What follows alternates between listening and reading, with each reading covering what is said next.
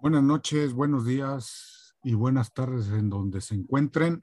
Aquí una emisión más de Ráfaga Deportiva este lunes 21 de febrero del 2022 con la este, noticia pues, de que nuestro compañero pues, no va a estar ahora con nosotros por motivos personales. Y pues eh, mi compañera Gaby les va a dar los detalles para poderse comunicar con, con nosotros y escucharnos. Hola a todos, ¿cómo están? Un gusto saludarlos, volver a estar con ustedes en esta ráfaga deportiva para platicar de varios deportes, porque esta semana está, eh, eh, esta semana que terminó estuvo muy cargadita y la que viene también. Entonces, este, todos preparando para vivir otra semana llena de deportes y eh, por esta ocasión de todo nos podrá acompañar. Le mandamos muchos saludos y próximamente se estará incorporando con nosotros. Pero aquí estamos, Uli y yo, para hablar eh, de todo lo concerniente a lo deportivo esta semana. Así que arrancamos. Pues eh, vamos a arrancar con temas de tenis, temas de fútbol femenil, el caso también de cómo está este, manejándose el América, porque parece que va a la, a la baja, y baloncesto femenil, y breves de la NBA y NFL. Pues le doy la palabra a mi compañera Gaby Martínez. Muchas gracias. Así es, amigos. Esta semana hubo eh, fecha FIFA femenil, es raro que, digamos eh, fecha FIFA femenil, pero así es, porque eh, ya se viene el Mundial 2023. Recordemos que va a ser en una sede conjunta. Australia y Nueva Zelanda serán la sede de este Mundial, que se, eh, llevará a cabo el próximo año. Y eh, todo iba conforme lo, lo, acordado, ¿no? O sea, se iban a iniciar las eliminatorias y el lunes con CACAF da a conocer que, va, que el campeonato de CONCACAF se va a llevar a cabo nada más y nada menos que en Monterrey. Así es, la sede de donde están las campeonas rayadas, la sede donde juegan las Amazonas de la Liga MX, va a ser la sede de este campeonato. Y aquí vamos a tratar de eh, desmenuzar porque va a ser muy importante. Yo personalmente hoy, aquí lo digo en Ráfaga Deportiva, creo que la selección femenil va a estar en el, en el Mundial de 2023 me dolió mucho no verlas en el Mundial de Francia 2019, porque e, ese, ese mundial fue un parteaguas para el fútbol mundial femenil. Pero bueno, no, es, no se estuvo, se hizo una reestructuración desde cero, me atrevería yo a decir. Se fueron todas las personas que estaban como, como en el cuerpo técnico, eh, se vino nuevas, nuevas caras y por consiguiente también estamos viendo nuevas convocadas en la selección femenil. Pero bueno, vamos a hablar un poquito de lo que, de cómo se va a, llevar a cabo este nuevo campeonato femenil de la CONCACAF. Primero, como les decía, se va a llevar, se va a llevar a cabo en julio y la sede se da en Monterrey. Así lo voy a conocer CONCACAF eh, a principios de esta semana. Vamos a tratar de explicarlo lo más eh, sencillo posible y ya si, si ustedes después tienen alguna duda o tienen alguna pregunta, al final del programa, tanto Uli como yo, dejamos nuestras redes sociales para que ahí nos puedan, eh, podamos seguir en contacto con todos ustedes. Entonces, el campeonato llamado CONCACAF, Campeonato W, W Women, se puede decir, serán, estará conformado por, por ocho equipos. Las cuatro mejores se clasificarán al Mundial que se disputará en Australia y Nueva Zelanda. Estados Unidos, como los dos mejores de la Confederación, ya tienen su certamen asegurado. Hablábamos hace algunas semanas de lo benéfico que es para la selección varonil estar en CONCACAF. Para la selección femenil es totalmente diferente, ya que en la zona está la campeona mundial, Estados Unidos, y la campeona olímpica, Canadá. Bueno, pero ¿cómo empieza? ¿Cómo vamos a llegar a estos ocho equipos, a, estas, este, a estos dos grupos, perdón, de cuatro cada uno? ¿Cómo se va a llegar ahí? Bueno, Son 30 selecciones las que pelearán por seis lugares, porque como les comentaba ahorita, eh, Estados Unidos y Canadá ya tienen asegurado su lugar para el campeonato de CONCACAF. Seis lugares estarán libres. Las, eliminatorias de estas 30 selecciones que inician su camino concluirán en abril. Los, el campeonato se disputará del 4 al 18 de julio y los estadios universitarios de las Amazonas y el BBVA de las Rayadas serán eh, las sedes. Aún no se van a conocer los detalles del sorteo, eso se dará a conocer más adelante, pero bueno, ya más o menos sabemos cómo se maneja con CACAF, ya hemos visto un poco los, los sorteos de la Conca Champions, entonces no se espera nada extraordinario, así va a ser el sorteo igual. Después, los dos equipos, eh, los cuatro finalistas, los cuatro equipos que sean los dos, digamos, los dos mejores de cada grupo de estos ocho que se van a, a, dividir, tendrán asegurado su pase al Mundial. Por eso yo me atrevo a decir que México va a estar en el Mundial. Y bueno, los que terminen, los dos que terminen en tercero como los mejores terceros, tendrán otra oportunidad de clasificarse al Mundial mediante un repechaje intercontinental. ¿Esto qué significa? Que podría ser contra una de UEFA, que podría ser contra una de Asia o que podría ser contra una de mm, Asia, UEFA, África. Podrían ser cualquiera de, de estos. Eh, pero además, este campeonato, aparte de que les digo que estos cuatro equipos van a terminar siendo ya los cuatro semifinalistas, podríamos decir, le van a tener su lugar asegurado.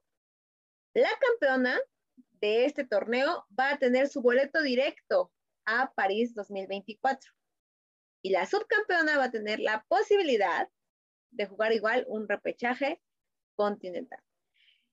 ¿Esto que representa? Representa una gran oportunidad para que la selección femenil que ahora dirige Mónica Vergara tenga su lugar para París 2024, para, para, Nueva Zelanda, Australia 2023, perdón. Se me cruzaron un poquito los cables. Y bueno, ya entrando más en materia, pues ya esta semana hubo dos partidos de las eliminatorias. Ya empezaron las eliminatorias esta semana, por eso fue fecha FIFA. Primero tuvimos el primer juego eh, contra Surinam. Este fue el viernes pasado, si no mal me equivoco. El partido terminó 9-0 porque eh, también, seamos honestos, así como México tiene enfrente a Canadá y Estados Unidos, que son dos potencias en el fútbol femenil, también está muy dividida, o sea, muy segmentada la zona, ¿no? Podríamos decir que México podría estar en medio, pero también hay equipos como Surinam que no tienen eh, la infraestructura, que no tienen una liga, que son un poco más aficionados, más amateurs, por decirlo de alguna manera, y pues bueno, México ganó, le ganó muy bien, 9-0, el partido se llevó a cabo en el universitario, donde se va a llevar el campeonato mundial. Y eh, de, de, las cosas que a mí me gustaría resaltar, lo que hace Kenty Robles. Kenty Robles, la jugadora del Real Madrid, que ya hemos hablado varias veces de ella, que hizo historia, que ha hecho historia porque ha jugado para los tres equipos más importantes de la liga, Iberdrola, eh, meten el primer gol, ah, muy, muy fácil, podríamos decirle hasta cierta manera, y ella en lugar de ir a festejar, eh, en el festejo, les dice a sus compañeras, no hay que descuidarnos, hay que seguir atacando, hay que, hay que eh, fijarnos en esto que estamos haciendo mal. Ella es como una, yo siento que es como una extensión de Mónica, de la entrenadora, en el campo. La verdad, de resaltar lo que hace Kenty Robles. Y bueno, dos días después, pero ahora en República Dominicana, no jugaron contra República Dominicana. Hay que recordar que también por cuestiones de CONCACAF y de los, y de los DACEDES, no se pueden realizar exactamente en donde son las, los equipos. Jugó la selección mexicana como visitante contra Antigua y Barbuda. Terminó goleando la 8-0, pero aquí sí pudieron ser fácil 12, 13 eh, goles Stephanie me parece que le pesa un poquito toda la carga de trabajo y eh, tuvo dos muy claras que no pudieron concretar, pero bueno, al final se, completa la victoria. México está invicto en, en lo, que va de las eliminatorias rumbo al Mundial.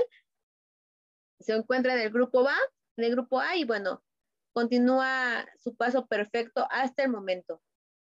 Los goles de hoy fueron de Stephanie Mayor, Rebeca Bernal, Alicia Cervantes, eh, Katy Killer, Mari Carmen Reyes, Caro Jaramillo y Mayra Delgadillo. Eh, creo que este equipo les puede dar muchas satisfacciones al fútbol femenil, pero también creo que sirve para que se apueste más para el fútbol femenil en México. No sé, usted, no sé tú qué opines, Uli, pero yo te digo, yo ahorita, si me dicen yo veo a, esta selección en el Mundial de 2023 y bueno, hasta aquí la información de todo lo que involucra el campeonato de, de CONCACAF y todo lo que involucra los partidos de la selección mexicana de fútbol. Pues muy completa tu, nota, Gaby, y la verdad sí veo a, con lo que he visto ahorita en los dos partidos que ha tenido la selección, cuidado con México, ¿eh? con las selecciones potencia, porque parece que vienen con, con garra y no se van a dejar a lo que estoy viendo. Sí, sí, sí. Te digo, hoy Antigua y Barbuda, la verdad, no fue un rival difícil, pero México ya debe, eh, en mi perspectiva, ir afinando más, porque como dices, nos va a, va a tocar en un momento dado enfrentarse a Canadá o a Estados Unidos y ahí no puedes fallar. No, o sea, tú fallas, pero ellas no fallan. ¿Sí me explico? No, pues. Entonces, entonces por, algo, digo, son las, Estados Unidos es la campeona mundial, eh, Canadá es la campeona olímpica, pues son las potencias. Entonces, sí está muy bien que ganen, la verdad me da mucho gusto, pero creo que sí ya tienen que empezar un poquito a afinar más ese tipo de cuestiones. Y digo nada más y nada menos porque pues los, los rivales que vamos a enfrentar no son ningún flancito, ¿no? No, inclusive son detalles defensivos los que tienen que cuidar muy bien. Sí. La delantera está muy fortificada con las con las que tenemos, que son las, han sido las tres líderes del campeonato Liga Femenil MX.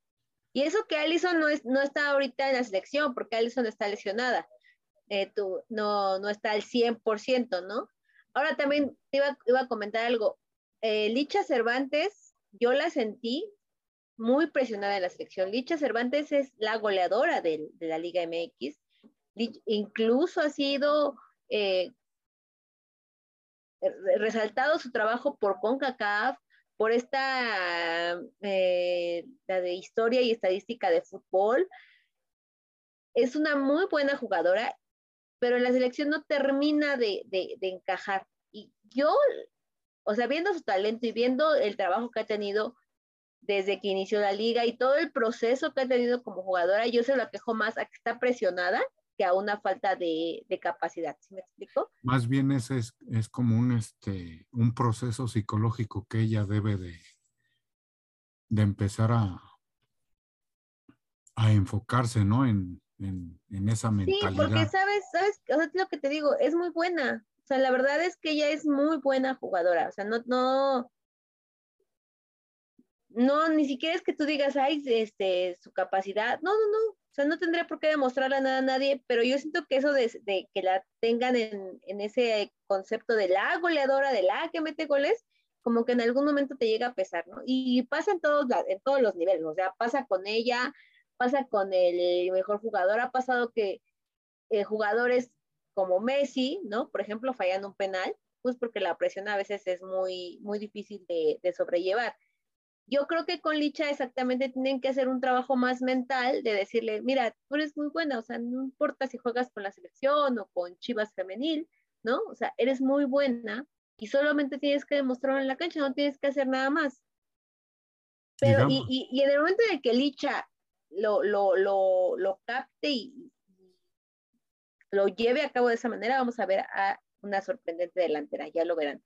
Pero bueno, por el momento te digo, yo creo que está presionada, pero también siento que es bueno que eso pase en este momento, porque Mónica puede ajustar, ¿sí me explico? O sea, que no le pase cuando está el campeonato de CONCACAF, ¿no? O sea, que en este momento que están las eliminatorias, pueda ajustar, está súper bien. Aparte, la, vi a esta Mónica este, hablando con su banca en uno de los tiempos, en la, en la tele yo la vi, no sé si era regaño, era indicación, pero estaba dando la espalda al campo, pero les estaba dando indicaciones a la banca. Sí, como fíjate una que especie de motivación. de Mónica no es, claro, porque te lo que te iba a decir, Mónica no es tanto de gritos, ¿eh? Yo eh, conozco a Mónica de, de, de como entrenadora y no es tanto de estar, no es el estilo de a veces de gritar que algunos entrenadores manejan. Ella es más de comunicarse, de hablar, de... Ella también se enfoca mucho en este aspecto mental, ¿no? Ella, está formada incluso con esto de, de no nada más es lo físico, también es lo mental, también es cómo te sientas, también es un poco entender. Yo lo llegué a expresar en otras plataformas antes, ¿no? Yo les decía, no, es el cuerpo de la mujer fisiológicamente es diferente al del varón, ¿no? Ujú. Y, y a- partiendo de ese punto de que el, del que el cuerpo de la mujer es diferente, fisiológicamente distinto al del varón, también se tienen que tener en cuenta otras cuestiones fisiológicas, ¿no? Y Mónica eso también lo entiende. Lo, lo que, pues yo creo que más estaba dando como indicaciones, que como regaño, pero eso está muy bien, porque a veces como que ya cuando ves el video dices, ah, sí, pero cuando lo estás viendo en vivo, como que te, no siento, siento que lo captas mejor. Esa es mi perspectiva. Vamos a esperar eh, a ver qué sucede. Más allá de que México termine invicto o no, creo que lo importante va a ser llegar bien al campeonato de CONCACAF y de ahí eh, todo al asador, ¿no? Todo, todo, porque volver a un mundial sería un gran logro para todos, para el fútbol femenil, para la Liga MX, para la CONCACAF, para todos sería un gran logro que la selección esté allá. La verdad, sí.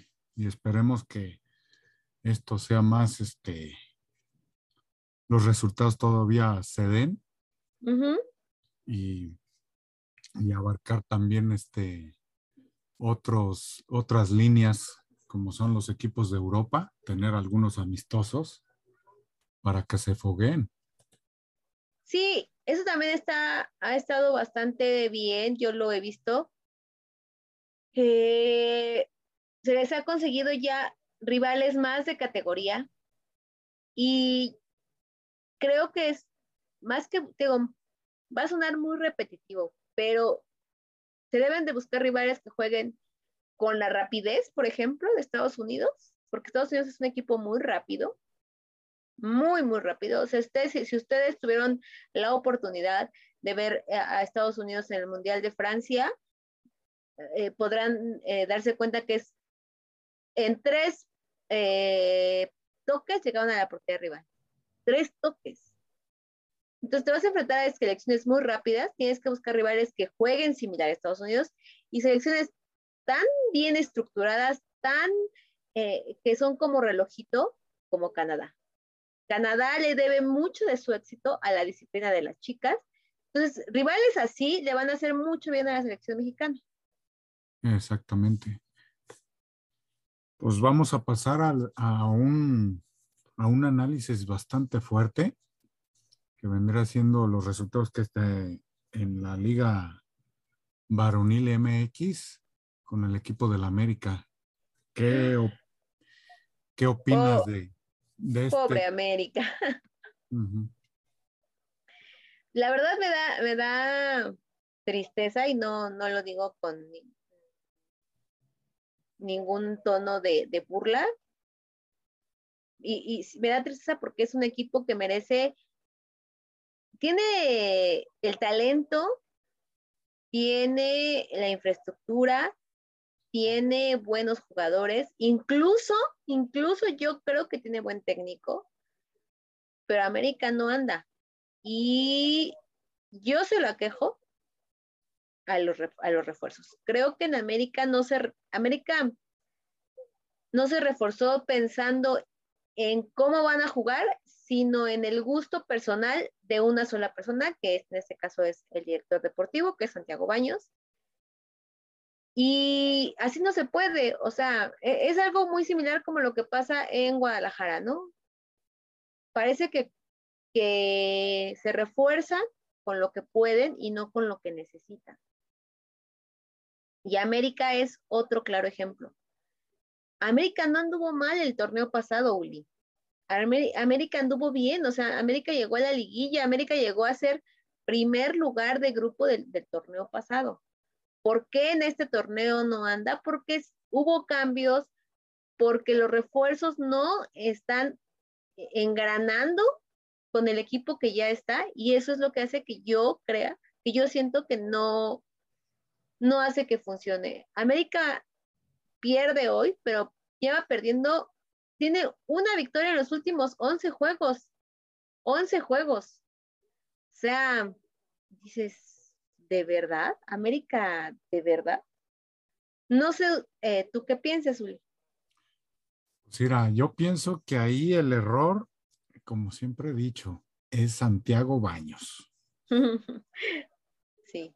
Santiago Baños es el culpable de las contrataciones de esos jugadores.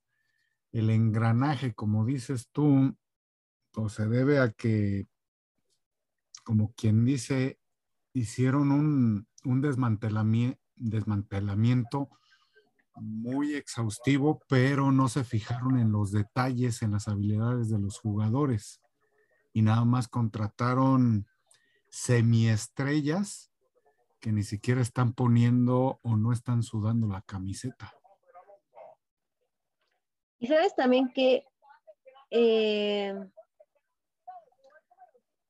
creo que se confiaron demasiado en sus jóvenes y tal vez si fueran a lo mejor, por ejemplo, Pumas, ¿no? O sea, diríamos, pues, está bien, porque Pumas esa es su misión, formar chavitos. Pero América es el equipo que todo el mundo espera que gane. ¿Sí me explico? O sea, todo el mundo espera que América gane. América tiene ese, ya, ya eso encima, igual como decíamos el dato de Licha, que tienen como esa presión, América tiene esa presión encima. O sea, y no es, la, y no es nada más América, o sea, la tiene América, la tiene Cruz Azul, la tiene Chivas, ¿no? Exacto. Vean a Puebla, Puebla juega sin ninguna presión. Puebla juega para divertirse, Puebla juega para divertirse ellos y vaya, si después sale el resultado, pues qué chido. Puebla juega con orden. En Puebla no hay eh, rivalidades deportivas en la cancha. En, la Puebla, en Puebla todos son compañeros. ¿Y Puebla qué es? Es primer lugar de, la, de la liga. América tiene mucha presión. Y en lugar de que la vayan, o sea, que no sé, como que el equipo va diciendo, bueno, pues vamos a ver, como que esa presión hace que se equivoquen más. O sea, hoy en el partido contra Atlas, contra, contra Pachuca, llegaron a estar 2-1 y América estaba enfrente, arriba, arriba, arriba, arriba, ¿no? Buscando el, empate. Tiene un error en la defensa y se va. Y es gol del, del 3-1 de Pachuca. O sea, tienen errores muy eh, infantiles. Exactamente, y entonces ahí es cuando todo el trabajo que hicieron durante 10 minutos, estando en la portería rival, avanzando, acercándose línea por línea, se pierde. Se pierden en, dos minutos que les hicieron el gol. Y te digo, América, desgraciadamente o afortunadamente, no sé cómo lo vean sus seguidores, pero es un equipo que siempre, que se espera mucho de ellos. Esa es la realidad de América. Aunque no tiene ni pies ni cabeza ahorita. Y muchos piden la cabeza de, de Santiago Solari. Y la tienen pidiendo un rato, ¿no? O sea, tienen como dos, tres jornadas, nada más porque hace ocho días, bueno, la jornada pasada le ganaron a Pachuca, a Santos, que es la única victoria que te digo que tienen en 11 partidos. Pero de ahí en fuera, todos los juegos que yo he visto no en el, eh, a veces no se alcanza a escuchar porque también creo que los que no van al estadio no alcanzan a escuchar muy bien, ¿no? También es un poco irse con la, con lo que oyen. Pero en redes sociales es fuera Baños y fuera Solari. Te digo, yo no le echo tanto la culpa a Solari. Creo que Solari a lo mejor no se supo adaptar y ese es su error. Y a lo mejor sabes también que no se supo imponer, ¿no? Como decir, oye, no, tengo te pedí estos jugadores. O sea, a mí me traes al que yo te pedí, al que yo te pedí o te dejo el equipo, ¿no? Mm, creo que Solari no se supo imponer y no se supo adaptar a, los, a los refuerzos que le trajeron. Pero bueno, mira, nada más te voy a, a decir algunos datitos que después del juego de hoy, ¿no? Sí. Pachuca no vencía al América en el Azteca desde el 2017 en mayo. Desde mayo del 2017, Pachuca no, no vencía al América. Eh, otro datito que, bueno, lo que ya les decía, 11 juegos de una sola victoria en 11 juegos. Y América no inició un torneo con cuatro derrotas en sus primeros seis partidos de la temporada 73-74. O sea, imagínate desde qué temporada no tenían un inicio tan, pues, ¿cómo decirlo? Triste, lento. No, no, no sabría cómo, cómo calificarlo. Pero además, eh, pues lo que te dije hace rato, ¿no?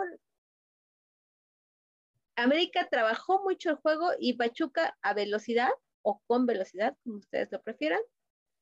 Resolvió el juego, se coloca ya como segundo de grupo.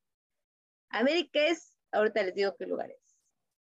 América es lugar 16, señores, con cuatro puntos. Lugar 16. ¿Hace cuánto que no veíamos a América en el lugar 16? Eso está para, para investigarse esta semana. Y sí. Y ya, y se les viene el clásico contra, contra Pumas. Y yo creo que ahí, y eso te lo platicaba con, un aficionado de la América, creo que el partido ha, pasado que Pumas va súper mal, pero llegan contra América y dan un partidazo por el orgullo, por lo que tú quieras, ¿no? Y este podría ser el juego que le sirva a la América como, a ver, despiértense, porque si este les gana. Y también, si América pierde el siguiente juego, olvídense de que esté en la liguilla, ¿eh? Y no es porque yo lo diga y te digo, no es en, el afán de que yo no soy aficionada de la América, no. O sea, sucede que más o menos los que están en la jornada 7, 8, entre los primeros 10 lugares, son los que entran a la liguilla. América en este momento está fuera. Y si pierde el que viene contra Pumas, váyanlo poniendo como el primero que no va a jugar la liguilla de este año, de esta eh, temporada, perdón, de este torneo. Hijos. Y que el América no esté, ni siquiera en la liguilla es... Es triste, es te un digo. fracaso para... No, no, no, es lo que te digo, o sea, que América no esté, o que Chivas no esté, o que Cruz Azul no esté, más allá de si eres aficionado o no, le va mal al fútbol, ¿sí me explico? Sí. O sea, el, el, que esos tres equipos anden bien le hace bien al fútbol por los aficionados, por la mercadotecnia, eh, por lo que, por la marca que representan, ¿no?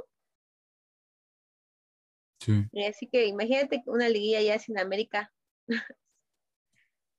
No. Está pues, feo, ¿no? sí, pues no tiene chiste la liga, dirían Exacto. algunos. Exactamente. Pues qué buen análisis de las Águilas del América, la verdad. Muchas gracias. Pues vamos a seguir ahora con las breves de la NBA y de la NFL. Claro. Y pues es- tenemos como noticia de que se rumorea de que el veterano eh, Adrian Peterson fue arrestado por un delito grave, otra vez por violencia doméstica en el aeropuerto LAX en Los Ángeles. Esto se une lo que es a los, a los casos de, de uno de los jugadores de los Raiders y del mariscal que era eh, casi mejor pagado de Sean Watson de los Houston Tejanos de Houston, todavía sigue con ese problema. Y vemos que se está dando muy, muy seguido esto de la violencia doméstica. En otras noticias también se habla de, de que las Águilas de Filadelfia están buscando a, a este Russell Wilson para, para el equipo en la temporada baja, donde también hay otros este, candidatos, entre esos el que les comenté ahorita, de Sean Watson. Y no, no son los, eh, los, únicos equipos que buscan a Russell Wilson, también está Broncos, eh, también eh, Panteras y otros equipos más. Aparte también se oye de Aaron Rodgers, que también lo buscan las Águilas. Eh, y pasando lo que es a la, a la, N, a la NBA, pues este fin de semana fue el Hall Star, donde este, en el concurso de habilidades, los, eh, la tercia de jugadores que ganaron, pues fueron de los Cavaliers de, de Cleveland, donde también eh, participaron los hermanos Aquetacompo y los novatos. En este, pues, el concurso de habilidades lo, ganaron los Cavaliers de Cleveland. En el concurso de, de tiros de tres, perdón, fue este Anthony Towns de los Timberwolves de Minnesota con 29 puntos y, en la, con el que se confrontó fue contra Young de los Halcones de Atlanta. Y en el último este, concurso, que fueron el de las clavadas, o como dicen los mates, fue Obi eh, Topping de los Knicks de Nueva York contra nuestro paisano Juan Toscano, que estuvo Yo estaba gritándole a la tele, vamos, porque yo pensaba que sí podíamos ganar, pero creo que en la última clavada Toscano falló. Sí, la última clavada, pero si te das cuenta, Gaby, este, en la, ¿cómo dicen? En la penúltima ronda creo que fueron mejor, mejores los que en, la que en la final. Es lo que te iba a decir, eh, en la primera ronda calificaban muy bajo a, a Juan Toscano, la verdad y hizo una muy buena clavada y aparte la hizo en el primer intento. Siento que no, bueno, no, no, no, no, no me parece a veces pensar eso de que, ay, que hay algo, algo en contra de alguien, pero siento que sí lo calificaron bajo. No sé, tú eres más experto en ese tema. Te voy a decir una cosa. Este, los que calificaron David Robinson, si te das cuenta, le decían el almirante. ¿Por qué le decían el almirante? Porque él estuvo en la Marina. Y bien sabes. Ah, ok, ok. Sí, ahí, son de muy rectos, sí. Ajá. Entonces hay cierto recelo.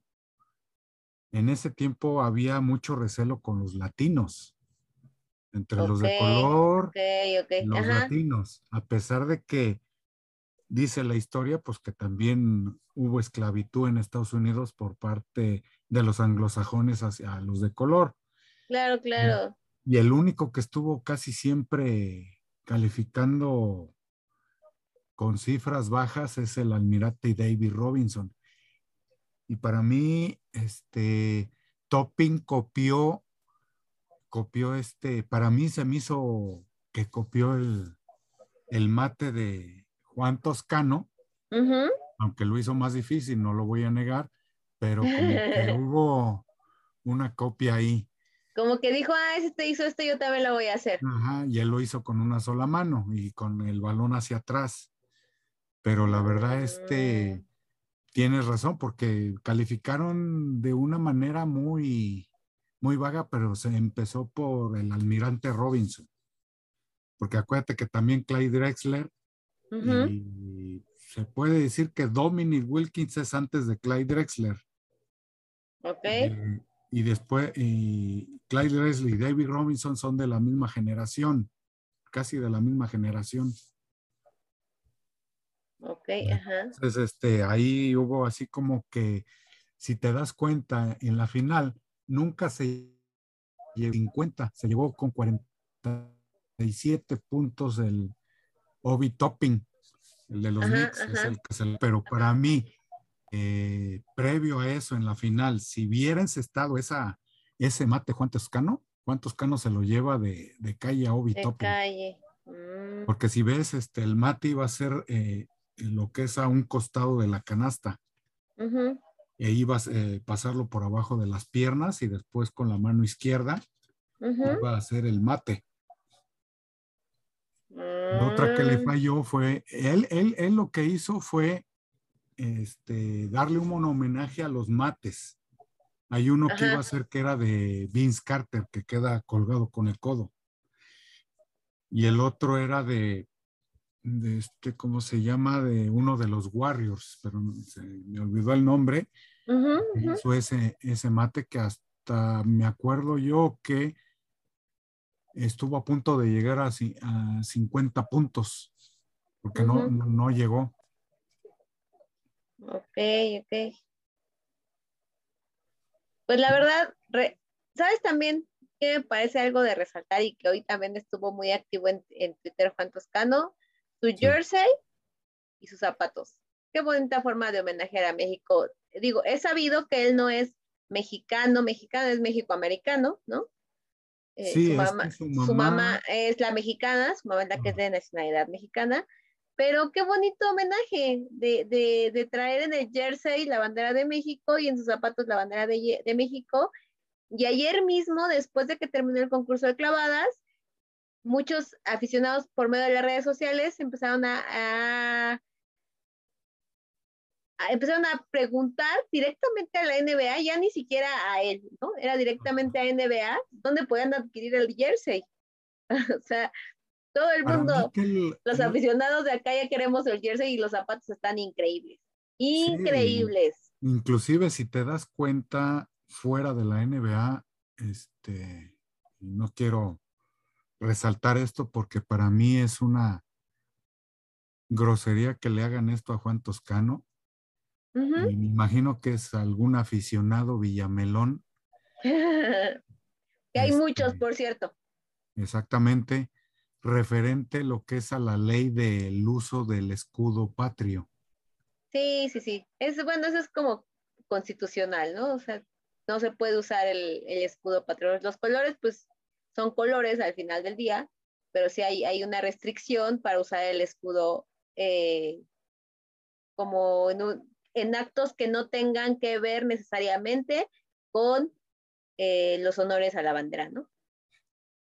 Si te das cuenta las horas que, se llevan, hasta ahorita no ha habido un motivo por parte de la Secretaría de Gobernación y por parte del presidente referente a este uso del escudo. No, te digo, está en la Constitución. Eh, y, no, no es la primera vez que, se, que se hace referencia a esto. De, no sé si también recuerdas, alguna vez Canelo salió con una bandera de México y tenía el escudo y salió, no me acuerdo si era para festejar, no me acuerdo exactamente cuál era el contexto, y se le tuvo una multa. Después hubo una artista, tampoco recuerdo exactamente bien, pero en su vestido, en el vestido, era una artista regional mexicana y en su vestido era la bandera mexicana también. ¿No era la hija de Pepe Aguilar? No, tiene, ya tiene varios años, pero ah, también recibió una multa te digo, es, esto es una ley constitucional. El, escudo nacional, el escudo de México, no se puede usar eh, más allá de los honores a la bandera, ¿no? Aunque muchos deportistas mexicanos que llegan a hacerla en el extranjero o hacerla en algo importante, pues tratamos, ¿no? De usarla, pero no, no es anticonstitucional, o sea, está en la constitución, digamos así, ¿no? No es que nada más sea para algunos, para algunos sí, para otros no, no sea, ya está, es, es una ley. Y, y, también creo que por eso Toscano no trae el escudo. Según yo, a lo mejor estoy mal, eh, nada más lo tenía en los tenis, ¿no? Como muy, muy chiquitito. También lo tiene en el jersey, pero se ve muy difuminado. Muy, muy difuminado, sí. Es que esa es la manera en la que puede, se puede usar. O sea, como, ya ves que siempre hay algunos, eh, ¿cómo le llaman los abogados? Caminitos en los que la ley no aplica ese es uno. O sea, mientras no se ve completamente bien, entonces, son, ah, son lagunas en la ley. Ándale. O sea, te digo, mientras te metas ahí por alguna costeza que, ah, bueno, pues ya, te lo pasan, pero e, es por ley. Pero digo, más allá de eso, ah, hoy le estuvieron preguntando a, Juan ya directamente acerca del jersey y parece que sí van a sacar una edición eh, para NBA, en, lo puedes comprar en, su tienda online de este jersey. Estaría Va a ser una edición especial. Y no te voy a decir que va a salir, no creo que vaya a salir barato, ¿eh? No, no, no, no, ya, todos los jerseys de, cualquier equipo del que me digan de fútbol, de americano, de más a más de 1200 si te sale, ¿no? Eh, pues te voy a decir una cosa, un jersey original, así, así, y más de, digo, no quiero de, denigrar la, la actitud de Juan Toscano, pero Juan Toscano ni siquiera llega a ser una superestrella ni estrella. No, no, no. Pero, este, cuando yo pregunté de Kyle Kuzma cuánto salía el original, el de, el de juego. No son más caros, ¿no? Los de juego.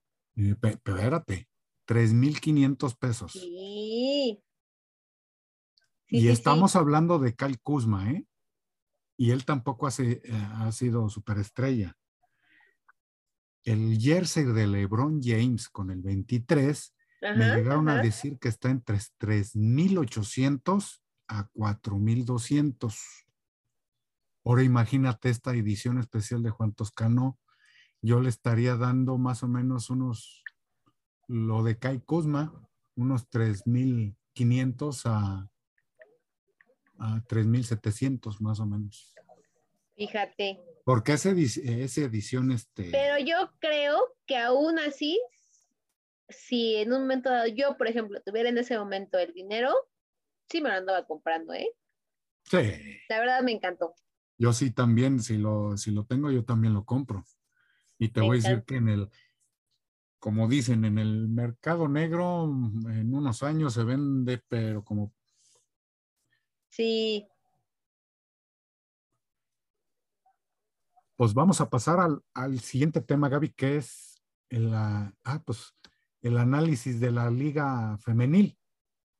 Sí, llegamos, que como les comentaba hace un momento, este, esta semana no tuvimos eh, Liga MX femenil porque hubo fecha FIFA, pero ¿en qué nos quedamos? ¿Se acuerdan que en la jornada 7 hubo varios partidos que se llevaron a cabo que no alcanzamos por los tiempos a decir, bueno, aquí están los resultados ya de la jornada 7. Pumas empató con Cruz Azul, las Pumas van pian pianito, pian pianito, no sé si les alcance, pero bueno, ya empezaron un poquito a, desplegar un mejor fútbol. Atlas empató con Atlético San Luis. La verdad, este resultado sí me sorprendió porque yo creo que Atlas tiene mucho mejor eh, equipo que San Luis, pero qué bien por las de San Luis, ¿no? Que le pudieron plantar cara a, las rojinegras y que lo están haciendo bien y bueno, se terminó el empate. Chivas, que también es muy buen equipo, eh, le venció a Santos y Juárez cayó entre las centellas que ya habíamos también comentado, que, no, que acaban de, cambiar de entrenador, entonces pues las centellas vencieron 3-2 a Juárez. Y vámonos con la tabla general. Después de esa jornada, la jornada 7, Rayados es 1, Chivas es 2, América América que en la varonil nomás no anda, en la femenil es el polo opuesto, es tres. Las Tuzas en el lugar número cuatro. Tigres están en el lugar, número cinco. Las campeonas Atlas, lo que decíamos hace rato, en posición número seis. Los Pumas son la posición número siete. Los Cholos son la posición número ocho. Los Gallos se encuentran en la posición número nueve. Cruz Azul la diez. Necaxa, San Luis, León, Toluca, Mazatlán, Puebla, Santos y Juárez completan la tabla de este Grita México Clausura 2022. Y ahorita, bueno, vámonos con lo que viene para esta semana, que ya regresa la liga y que todo se va a empezar un poquito a normalizar. Vamos primero, arranca la jornada el 26 de febrero con el Cruz Azul Cholos. Al siguiente día se enfrentan Puebla contra Pumas, Atlético de San Luis contra Guadalajara, Juárez visita, eh, recibe al Toluca, América recibe a Mazatlán, Necaxa recibe a León, Tigres visita a Pachuca, Querétaro visita a Santos y las Rayadas visitan al eh, reciben al Atlas. Las Rayadas invictas.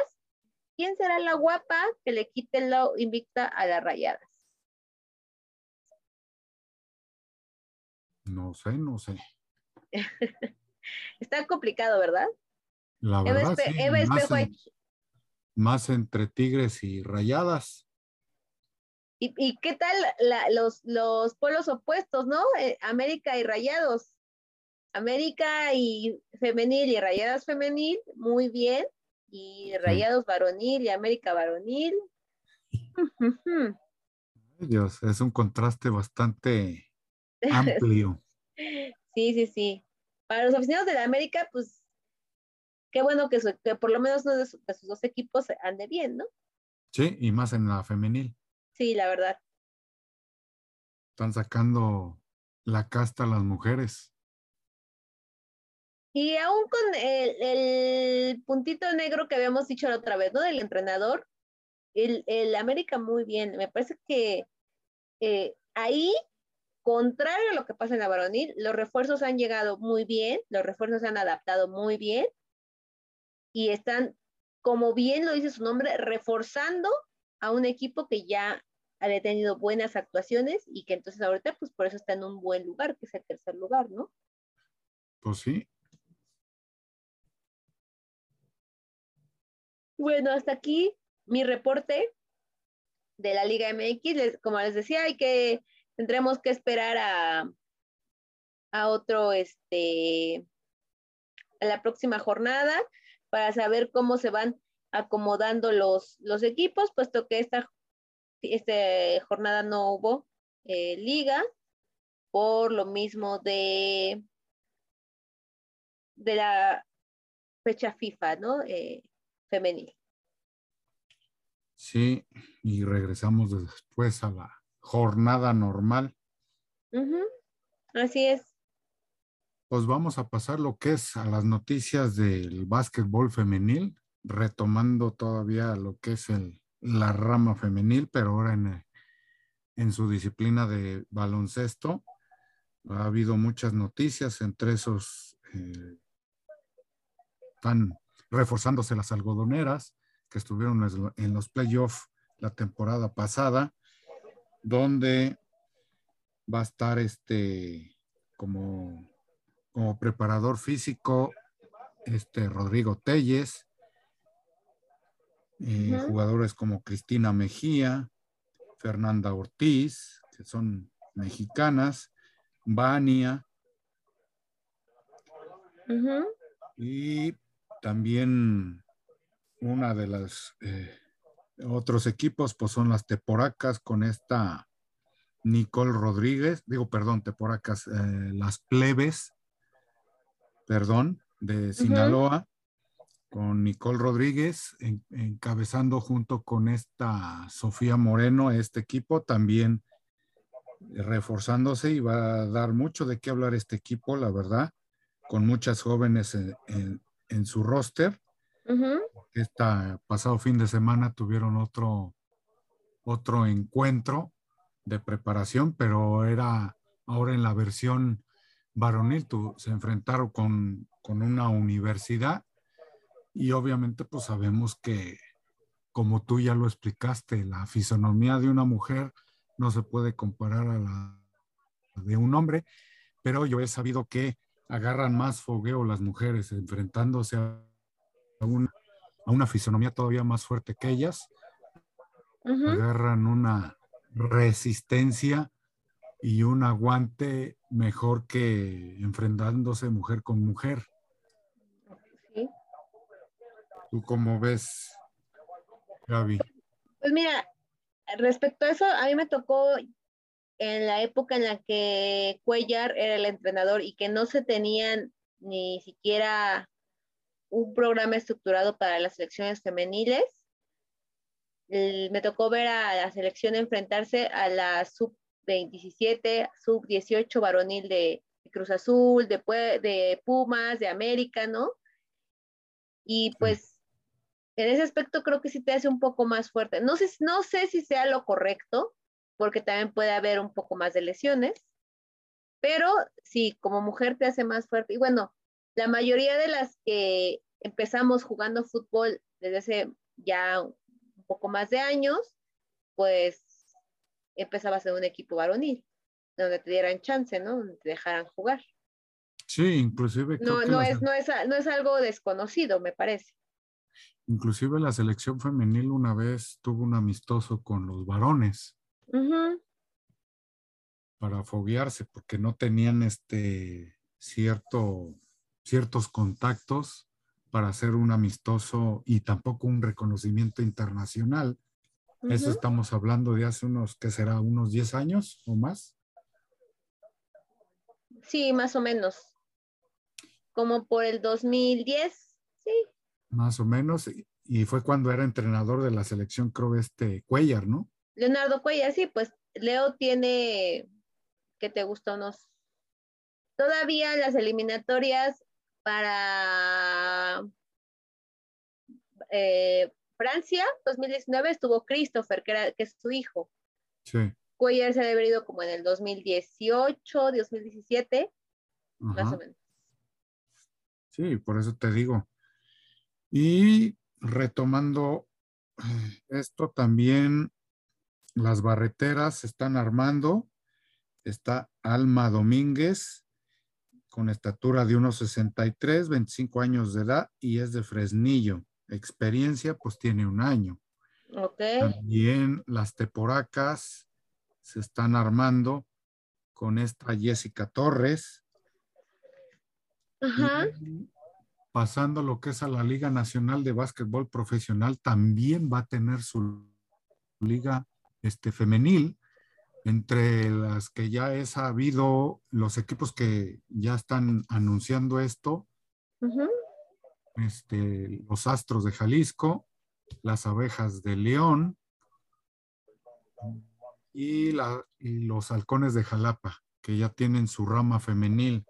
Empresas ya tienen a su entrenador, que es este Gustavo Quintero, eh, su asistente que es Paulina Grailet,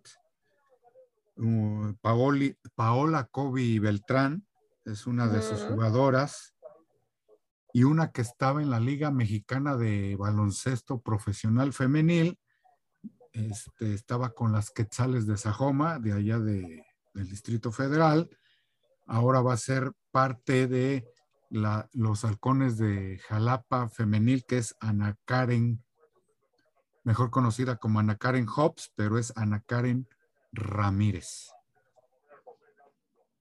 Ok. Y pues por mi parte en estas dos ligas, principalmente la Liga Nacional, pues le va a hacer contraparte a la Liga Mexicana, pero más que hacer contrapartes es este, tener un mejor nivel por parte de las dos ligas este, femeniles y tener una selección fortificada rumbo a próximos este, eventos. Muy bien. Y pues una emisión más de Ráfaga Deportiva. Esto ya estamos despidiendo y nos vemos eh, la próxima semana. No antes, este, anteponiendo nuestras redes sociales y en qué aplicación se puede bajar, Gaby. Así es, pues muchas gracias a todos los que nos escucharon en vivo, pero si nos pudieron escuchar en vivo, recuerden que está el podcast de Radio Gol, ahí buscan Ráfaga Deportiva y nos pueden escuchar en Spotify y creo que también en eh, Apple Podcasts, no, estoy segura, pero bueno, ahí nos pueden, nos pueden buscar. Y gracias por acompañarnos, gracias Uli. Y mis redes sociales son en Twitter, soy Gabas Martínez P y en Instagram soy Gaby-Martínez84. Un gusto haber estado con ustedes, iniciar esta semana de deportiva charlando y compartiendo con mi compañero Uli. Y ahora vamos con, con él para que nos dé sus redes sociales. Pues mis redes sociales en TikTok es Ulises School Racing en Facebook el Mundo Metal Deportivo de Odiseus y en Instagram pues es el eh, Mundo eh, Metal Deportivo de Odiseus arroba gmail. Pues, pues muchas gracias a todos los que nos acompañaron. Gracias, gracias y hasta la siguiente emisión. Primero Dios. Hasta luego, Gaby. Hasta luego, que estés muy bien, Uli. Bye.